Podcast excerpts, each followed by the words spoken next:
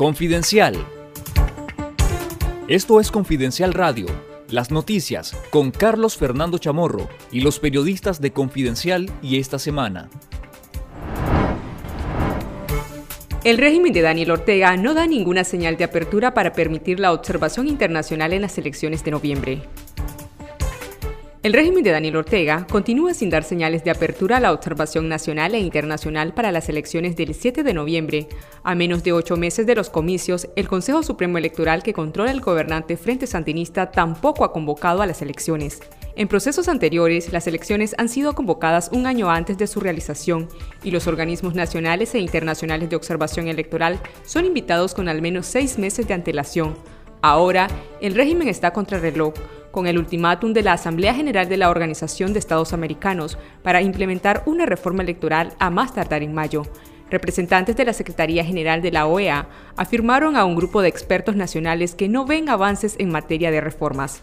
Escuchemos al miembro del Grupo Pro Reformas Electorales, José Antonio Peraza. Si ya después de junio no han llegado, ya estamos en problemas. Tienen que ser invitados y ellos vienen de manera inmediata. Normalmente ellos necesitan unos 3, 4 meses tener toda su estructura, para ver todo el proceso electoral.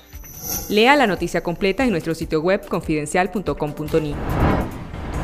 El Día Internacional de la Mujer fue la excusa que Daniel Ortega usó para ordenar una nueva cadena nacional de radio y televisión en la que acusó a las ONGs nicaragüenses de lavar dinero para supuestamente intentar desestabilizar a su régimen. Ortega justificó así la puesta en vigencia de la Ley de Cadena Perpetua, la Ley de Regulación de Agentes Extranjeros y la Ley Especial de Ciberdelitos o Ley Mordazas, aprobada por su régimen.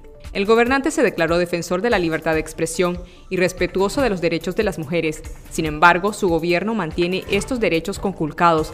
Hay medios de comunicación confiscados y las mujeres no pudieron marchar este 8 de marzo debido al estado de sitio policial de facto impuesto en Nicaragua.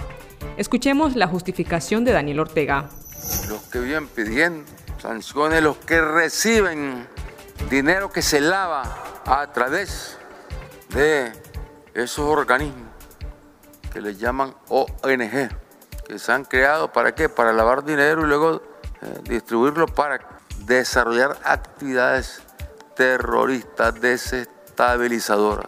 Pero ya tenemos leyes contra eso, ya tenemos esas leyes y tenemos información sobre cómo se ha hecho el lavado durante años y todavía hasta hace poco, miles de miles de dólares corriendo ahí para sembrar el terror.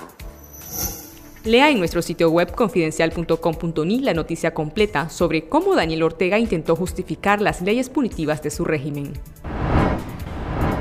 El Banco Central de Nicaragua admitió que la economía de Nicaragua acumuló una caída de menos 2.5% en 2020, con la publicación del Índice Mensual de Actividad Económica acumulado a diciembre del año pasado, esta caída económica es un augurio de la caída que podría reflejar el Producto Interno Bruto de Nicaragua en 2020, cuando el país completó tres años consecutivos de recesión económica.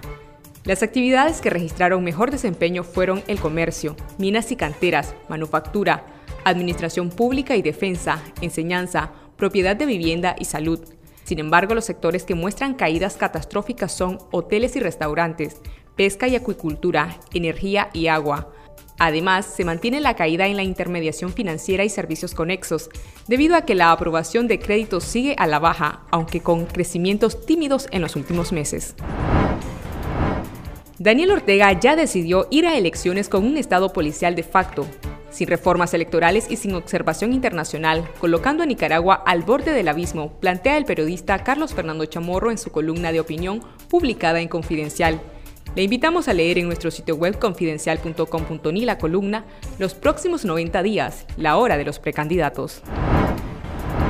Si desean recibir todos los días información verificada con las alertas noticiosas de Confidencial, les invitamos a suscribirse de forma gratuita al número de WhatsApp 8577-1820. Lo único que tiene que hacer es guardar el número 8577-1820 entre sus contactos y enviar la palabra suscribirme. Esto fue Confidencial Radio de lunes a viernes a las 12.30 del mediodía y los jueves una edición especial a las 11 de la mañana. Escuche nuestros podcasts en Spotify y visítenos en confidencial.com.ni con el mejor periodismo investigativo.